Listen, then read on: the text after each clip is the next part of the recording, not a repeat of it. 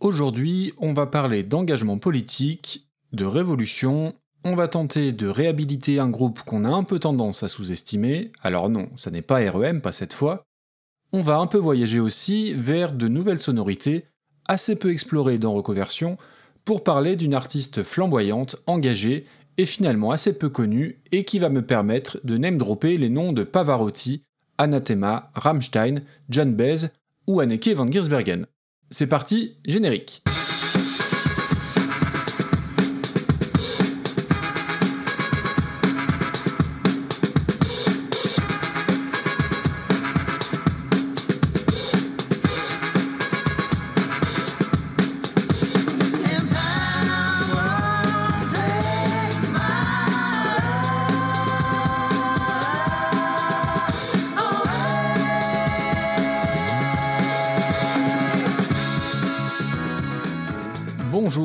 Bienvenue dans Reconversion, le podcast des meilleures reprises, et vous écoutez le 101e épisode.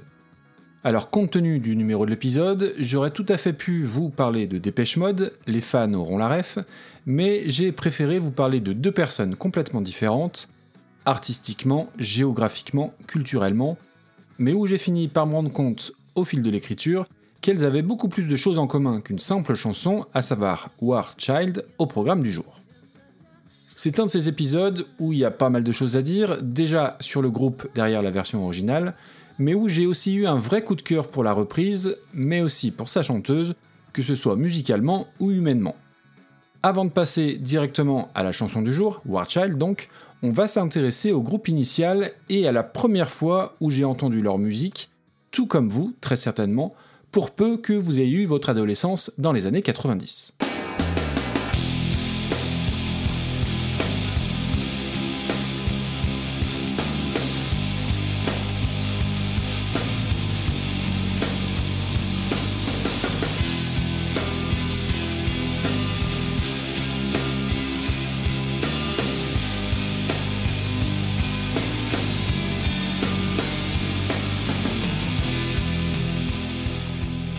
Sais, plus personne ne supporte Zombie des Cranberries donc, depuis qu'elle a été atrocement matraquée sur toutes les radios depuis près de 30 ans maintenant, la chanson datant de 1994.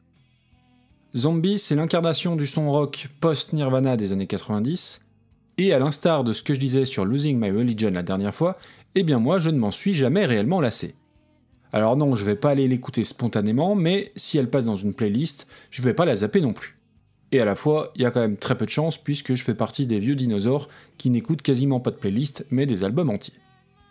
Et donc Zombie, qui est sur le second disque des Irlandais, No Need to Argue, malgré son statut de poids lourd du rock, avec son son très âpre et ses grosses guitares, est presque une exception pour les Cranberries, tant le morceau n'est pas représentatif de leur musique, bien plus proche de la pop que du gros rock alternatif grunge saturé.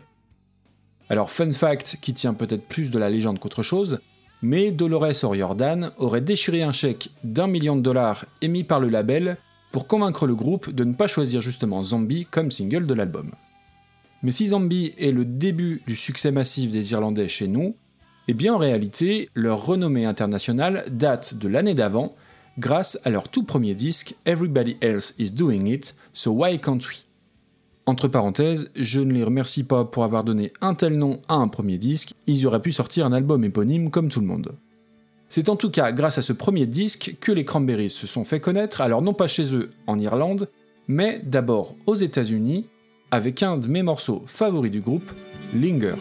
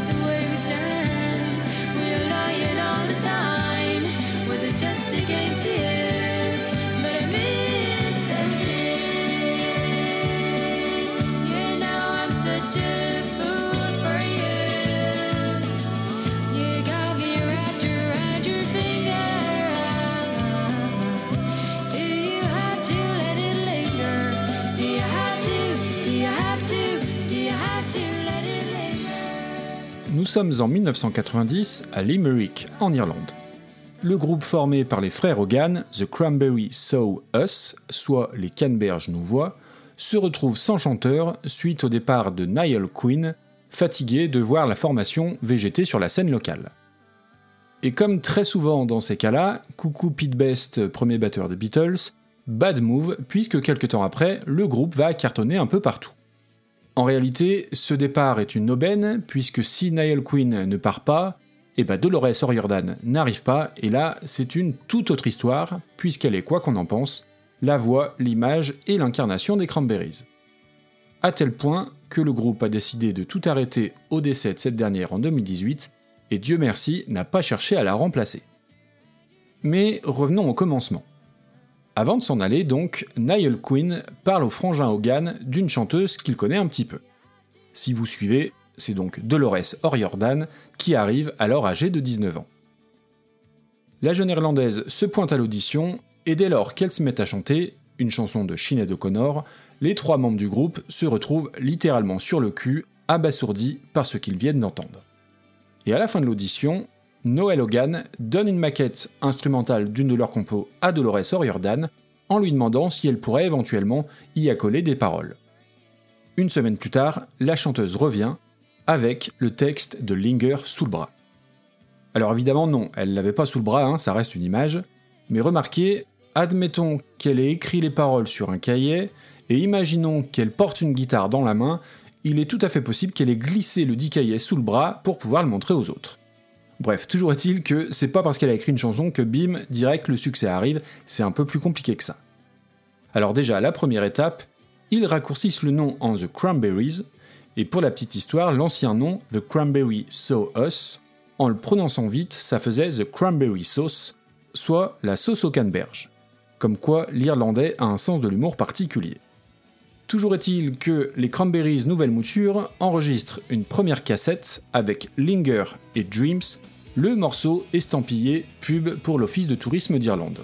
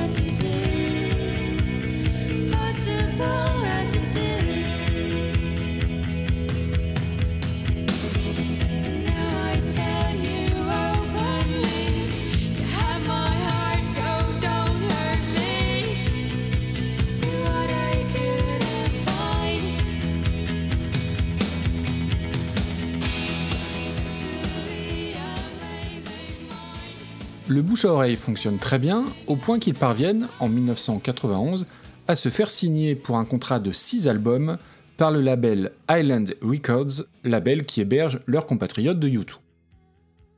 Le groupe va pendant deux petites années peaufiner ce premier disque, qui sort en 1993, produit par Stephen Street, mythique producteur qui a façonné entre autres le son des Smiths.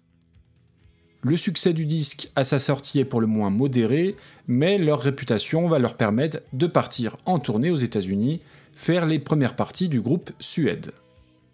Et le public américain va totalement adhérer au son de ce groupe irlandais, pas totalement Britpop, pas complètement rock, et dont le charisme de la chanteuse aux cheveux noirs corbeaux et au regard perçant crève les yeux. L'accueil du public américain est tellement bon qu'il va se passer quelque chose de rarissime, l'affiche de la tournée change et c'est Suède qui sur certaines dates finira par ouvrir pour les Cranberries. Et MTV va flairer la bonne affaire en multi-diffusant le clip de Linger. C'est à partir de là que les ventes de l'album décollent, d'abord aux États-Unis, et ensuite au Royaume-Uni et en Irlande, où il est en tête du Billboard à l'été 1994.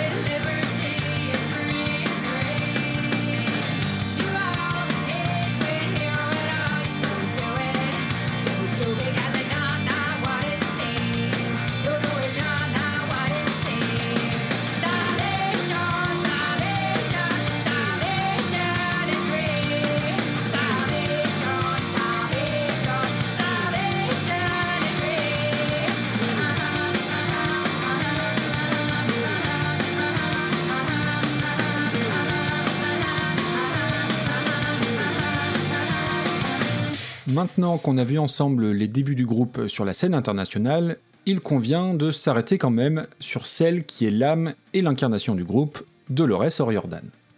Alors déjà, la première question qu'on peut se poser, c'est pourquoi donner un tel prénom à sa fille?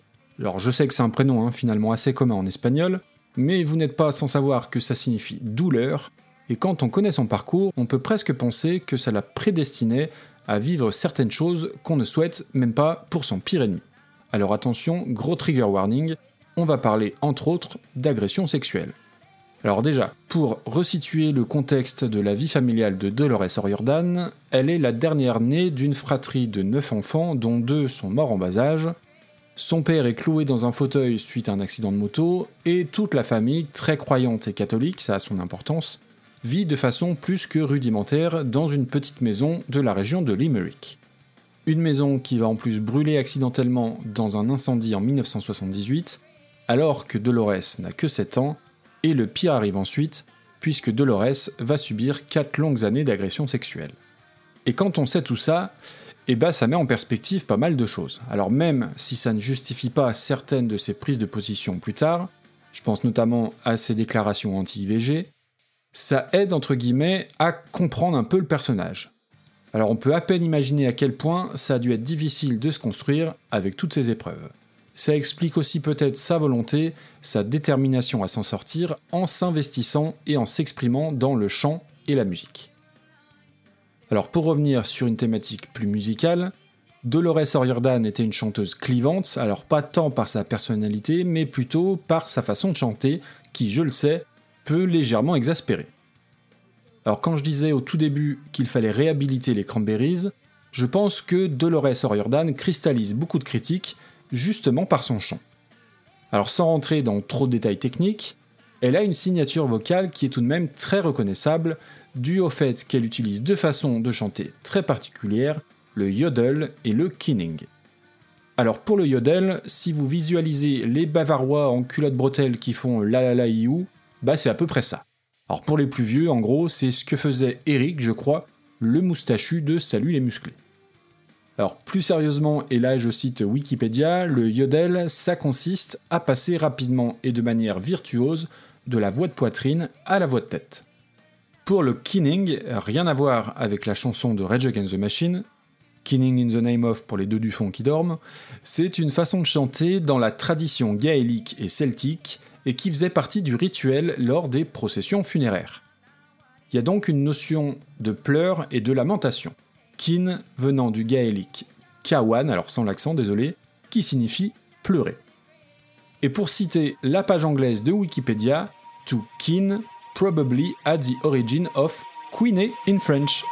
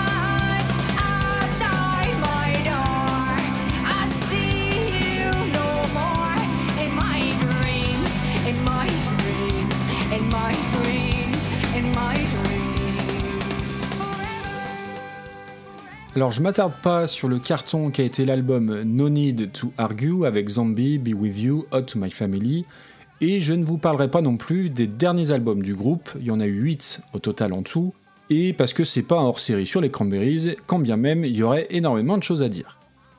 Mais on va quand même s'arrêter sur mon album préféré, le seul que j'ai acheté d'ailleurs à sa sortie en 1996 et que je considère comme le meilleur, To the Faithful Departed, le troisième album. Alors c'est un disque qui à la sortie divise la critique, soit qui le porte au nu, soit qui va le descendre en flèche. Le magazine anglais Q ira même le classer en 2006 dans les 50 pires albums de tous les temps. Mais vous le savez comme moi, il ne faut accorder aucune espèce de crédibilité à ce genre de délire de classer des chansons, des albums ou des reprises. De façon plus pragmatique, l'album va se vendre en l'espace de 6 semaines à 4 millions d'exemplaires. C'est de loin leur disque le plus rock, le plus brut, avec beaucoup de guitares distordues et un son plus proche de Zombie que tout le reste de leur discographie. Il est produit par Bruce Fairbairn, connu pour avoir bossé avec Kiss, ACDC ou Aerosmith, ce qui est peut-être un début d'explication quant à la tonalité plus agressive de l'ensemble. Hollywood Salvation, dont vous avez entendu un petit extrait, When You're Gone, Free to Decide, les quatre premiers titres sont des énormes tubes, mais ce ne sont pas du tout mes morceaux préférés. Il y a Forever Yellow Skies, dont vous avez entendu un extrait tout à l'heure, et aussi I Just Shot John Lennon, qui raconte la nuit où l'ex-Beatle fut assassiné et où le titre de la chanson fait référence à ce qu'a dit Mark Chapman quand on lui a posé la question Savez-vous ce que vous venez juste de faire? Et lui de répondre I just shot John Lennon.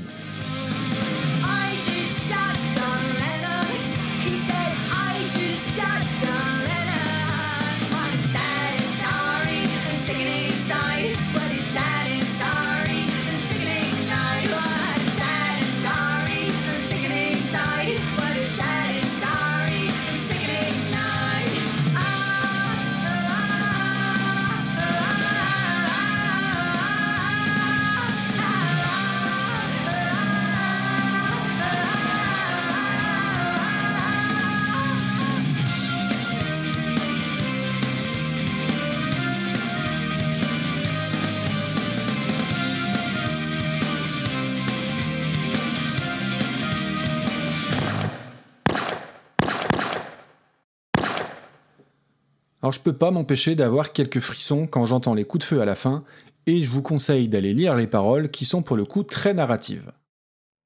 J'invite également tous les amateurs de Metallica s'il en reste à aller écouter Electric Blue, chanson que j'adore mais dont le son et les arpèges de guitare semblent venir tout droit de Welcome Home sur Master of Puppets, démonstration.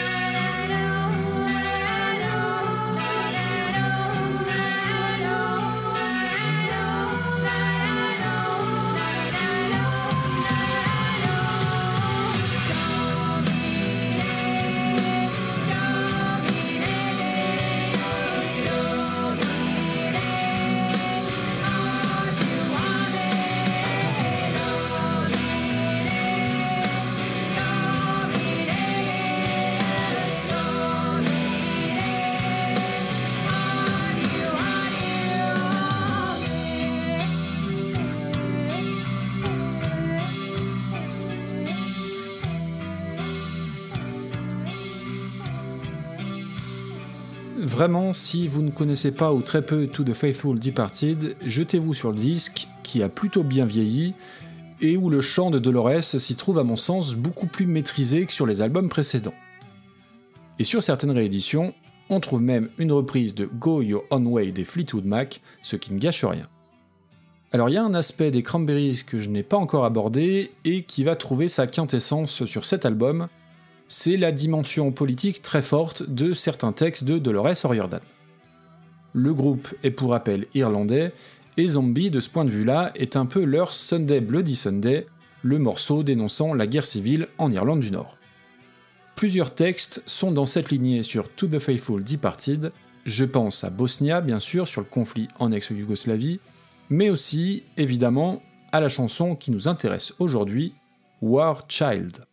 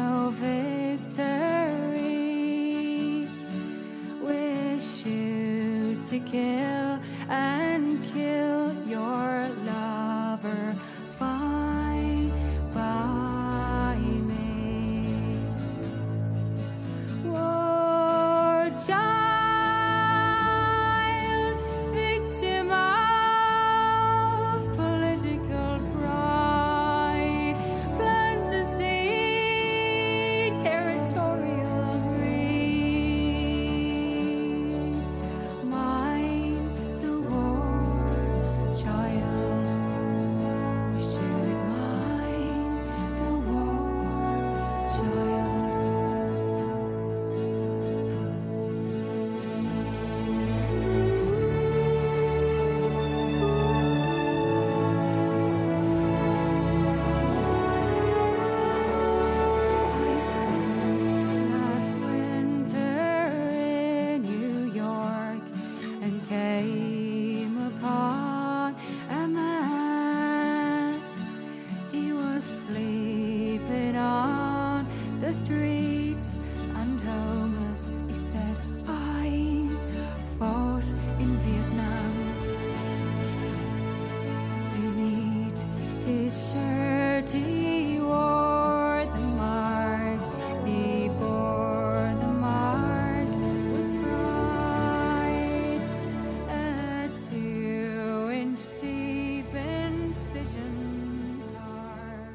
très beaux arrangements de cordes, très voluptueux, quelques cuivres très solennels, et puis surtout ce texte, hein, chanté avec énormément d'intensité, mais sans jamais tomber dans la surenchère ou la démonstration technique. Et si le chant de Dolores O'Riordan peut parfois être, disons, exigeant, je trouve qu'elle n'a jamais aussi bien chanté que sur ce morceau. Et une fois encore, penchez-vous sur le texte, qui est assez clair et direct, War Child Victim of Political Pride, enfant de la guerre, victime de l'orgueil politique, Mind the War Child tient compte de l'enfant de la guerre. Et justement, War Child est aussi le nom d'une ONG formée en 93 à la suite du conflit en ex-Yougoslavie qui s'occupe des enfants victimes de la guerre. War Child a organisé beaucoup de concerts pour lever des fonds, Dolores ayant participé en 95 à la demande de Luciano Pavarotti, avec qui elle chantera l'Ave Maria. En somme, à la fin des années 90 et au début des années 2000, Dolores O'Riordan est une artiste qui compte, puisqu'outre sa collaboration avec Pavarotti, elle va être invitée à chanter pour le pape au Vatican, mais également au concert pour le prix Nobel de la paix à Oslo en 98, ce qui est tout sauf un hasard évidemment. Et on va donc maintenant pouvoir s'atteler à l'artiste qui signe la reprise et qui sur le papier au premier abord n'a pas grand-chose en commun avec Dolores O'Riordan. Et pourtant. Alors je vous propose un petit voyage, on met de côté les vertes prairies irlandaises, cap au sud, avec en ligne de mire les ports du désert, desquelles se dégage une délicate odeur de jasmin.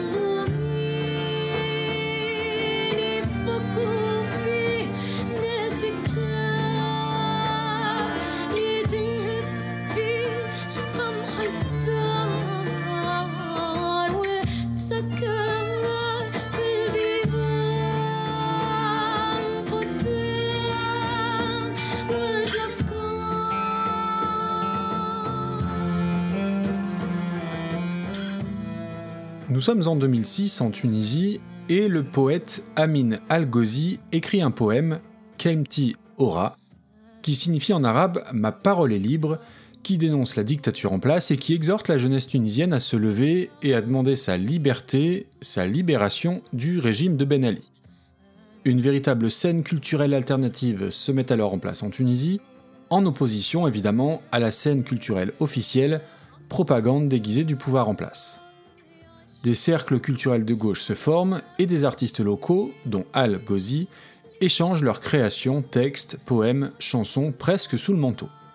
Le poème arrive dans les mains d'une chanteuse tunisienne, Emel Matlouti, qui va le mettre en musique, comme vous venez de l'entendre. Lorsqu'éclatent les événements à Tunis en 2010, Emel Matlouti, qui était partie s'installer à Paris, revient dans son pays natal. Elle va chanter Kemti Ora au milieu de la jeunesse tunisienne pendant les manifestations. Le soulèvement est en marche et Kemti Ora va être repris un peu partout dans le monde arabe et y devenir l'hymne de la révolution de Jasmin, une ode à la liberté et qui, outre sa beauté, va amorcer le printemps arabe en 2010.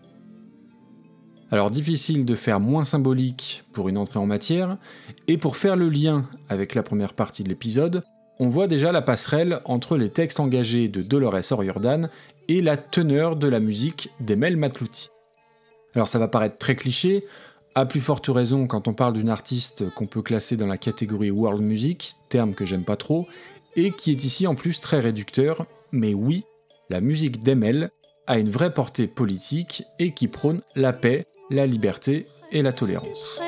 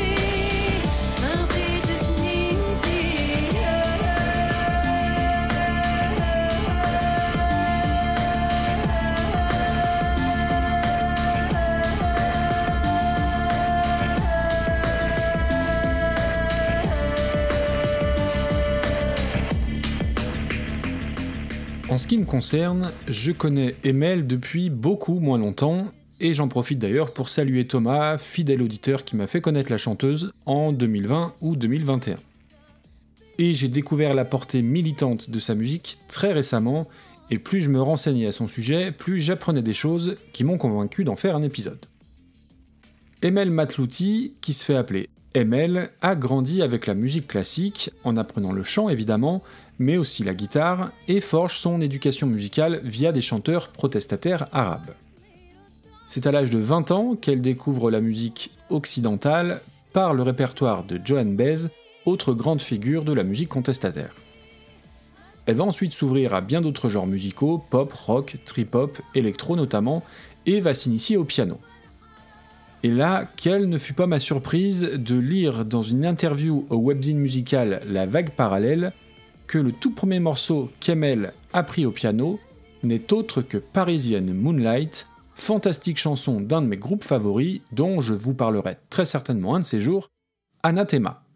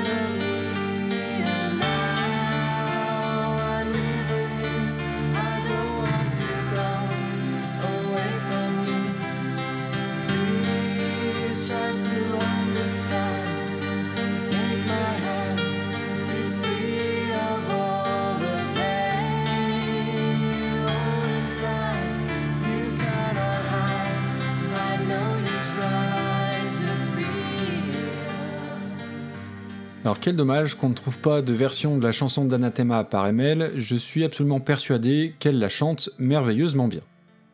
Et au passage, voilà qui constitue un point commun entre Emel et Anneke van Giersbergen, cette dernière l'ayant chanté avec Danny Cavana d'Anathema sur certaines tournées. Et comme Emel a définitivement très bon goût, lorsqu'on lui demande quelle est la plus belle chanson au piano de tous les temps, elle répond At My Most Beautiful de REM.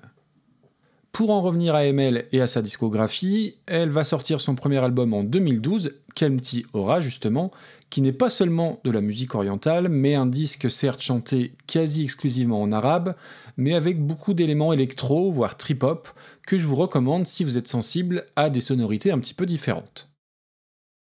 Je vous ai diffusé tout à l'heure un extrait de Ma Al-Kit qui vous donne une idée de sa musique.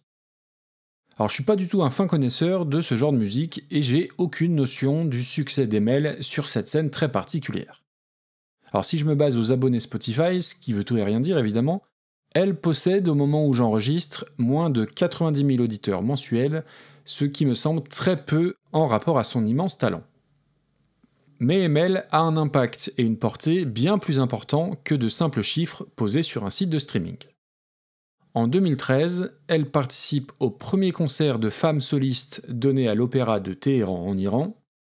Deux ans plus tard, elle est invitée à chanter à Oslo, dans le cadre de la remise du prix Nobel de la paix, où elle chantera bien sûr Kemti Ora, avec une résonance toute particulière, puisque le prix cette année-là est décerné au quartet du dialogue national tunisien pour avoir organisé, à la suite du printemps arabe, les élections présidentielles et législatives en Tunisie une prestation qui lui fait un autre point commun justement avec Dolores O'Riordan. Emel sort en 2016 son deuxième album, Ensen, produit et composé à l'aide de Valger Sigurdsson, musicien islandais connu pour avoir travaillé entre autres avec Björk et Sigur ce qui finit de démontrer l'étendue et le cosmopolitisme de sa musique. L'album est toujours chanté majoritairement en arabe, mais pousse encore plus loin l'aspect électro, aspect qui trouvera son paroxysme sur le disque suivant, Everywhere We Looked Was Burning, chanté en anglais donc et encore plus expérimental. Alors si je suis tout à fait franc, je trouve que ces deux albums sont assez difficiles d'accès, et c'est aussi sans doute parce que je suis pas très aguerri à ce genre de sonorité, et je trouve que les morceaux ont un peu tous tendance à se ressembler. Alors ceci étant, il y a un morceau qui à mon sens se détache, celui qui donne son titre à son album en anglais, Everywhere We Looked Was Burning,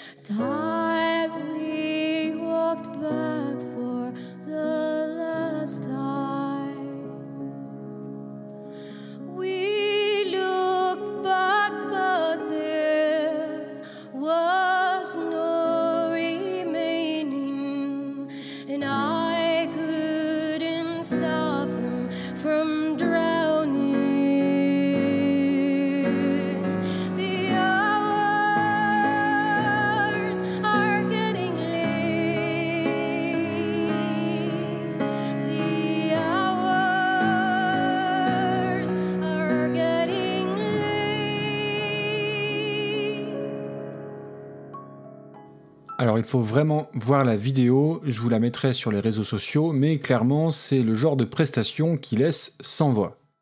Elle chante dans l'église Saint-Eustache à Paris, et Emel y est littéralement solaire, ultra charismatique et magnétique, en plus de chanter divinement bien.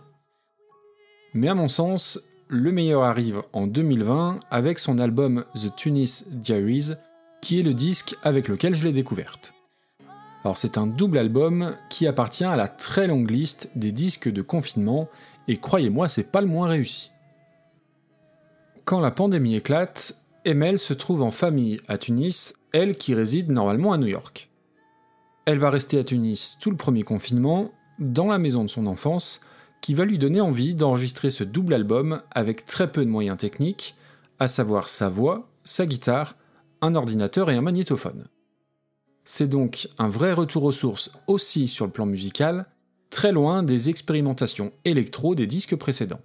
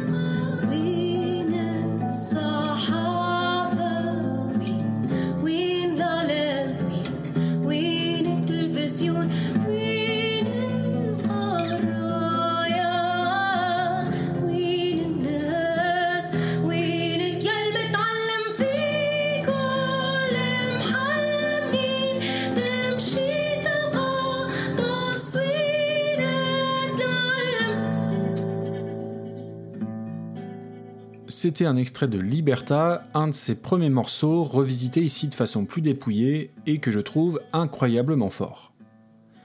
Et quand j'écoute ce morceau, sans que je puisse réellement l'expliquer, je comprends en quelque sorte la filiation avec le chant de Dolores O'Riordan. Alors peut-être dans l'intensité mise ou dans l'aspect à la fois grave et aérien, mais je suis pas complètement surpris qu'Emel finisse par reprendre les Cranberries. Et je le disais, The Tunis Diaries est un double album où le premier CD est constitué de chansons de son répertoire réadaptées de façon acoustique, et le second est un disque de reprise qui est une véritable carte de visite de son ouverture d'esprit et de ses influences. on y retrouve des covers de Black Sabbath, Placebo, Leonard Cohen, Bowie, Nirvana, System of a Down, Rammstein et donc les Cranberries. Alors du coup, quand j'entends tout ça, ça ne me surprend plus du tout qu'elle ait appris à jouer du anathema au piano. Et ça me surprend pas non plus qu'elle ait collaboré ensuite avec plein d'artistes venant de plein d'horizons différents, le dernier en date étant Vitalik, l'artiste électro. Alors je vous mettrai le lien de certaines de ces reprises, et à mon sens, certaines sont plus réussies que d'autres. C'est le cas justement de War Child, que je trouve absolument sublimissime, et c'est d'ailleurs sans doute pas un hasard si c'est elle qui clôt l'album. C'est donc là qu'on va s'arrêter pour cet épisode. J'espère que vous aurez apprécié à la fois la tentative de réhabilitation des Cranberries et aussi cette incursion dans la musique, disons électro-arabo-folk très inspirée. C'était en tout cas très chouette de sortir un peu de ma zone de confort. Comme d'habitude, si mon travail vous plaît, allez-y franco sur les commentaires Apple Podcast, Podcast Addict et tout le tintouin. Merci, merci à Thomas vraiment pour m'avoir fait connaître ML. Merci à Blue Monday pour ses précieuses relectures et merci à vous toutes et vous tous pour votre fidélité. Alors on va se quitter sur la version de War Child par ML, alors non pas la version album, mais une captation live pour Radio Nova, où ML est seul avec sa guitare, électrique cette fois, et son interprétation m'a tout simplement scotché au point de me faire totalement oublier l'original. C'est délicat, intense, puissant et littéralement habité. A noter qu'elle modifie une petite ligne du texte, le I fought in Vietnam devenant I fought in Iran. L'ensemble me colle la chair de poule et j'espère franchement qu'il en sera de même pour vous. Bonne écoute, bonne fête de fin d'année et à très vite.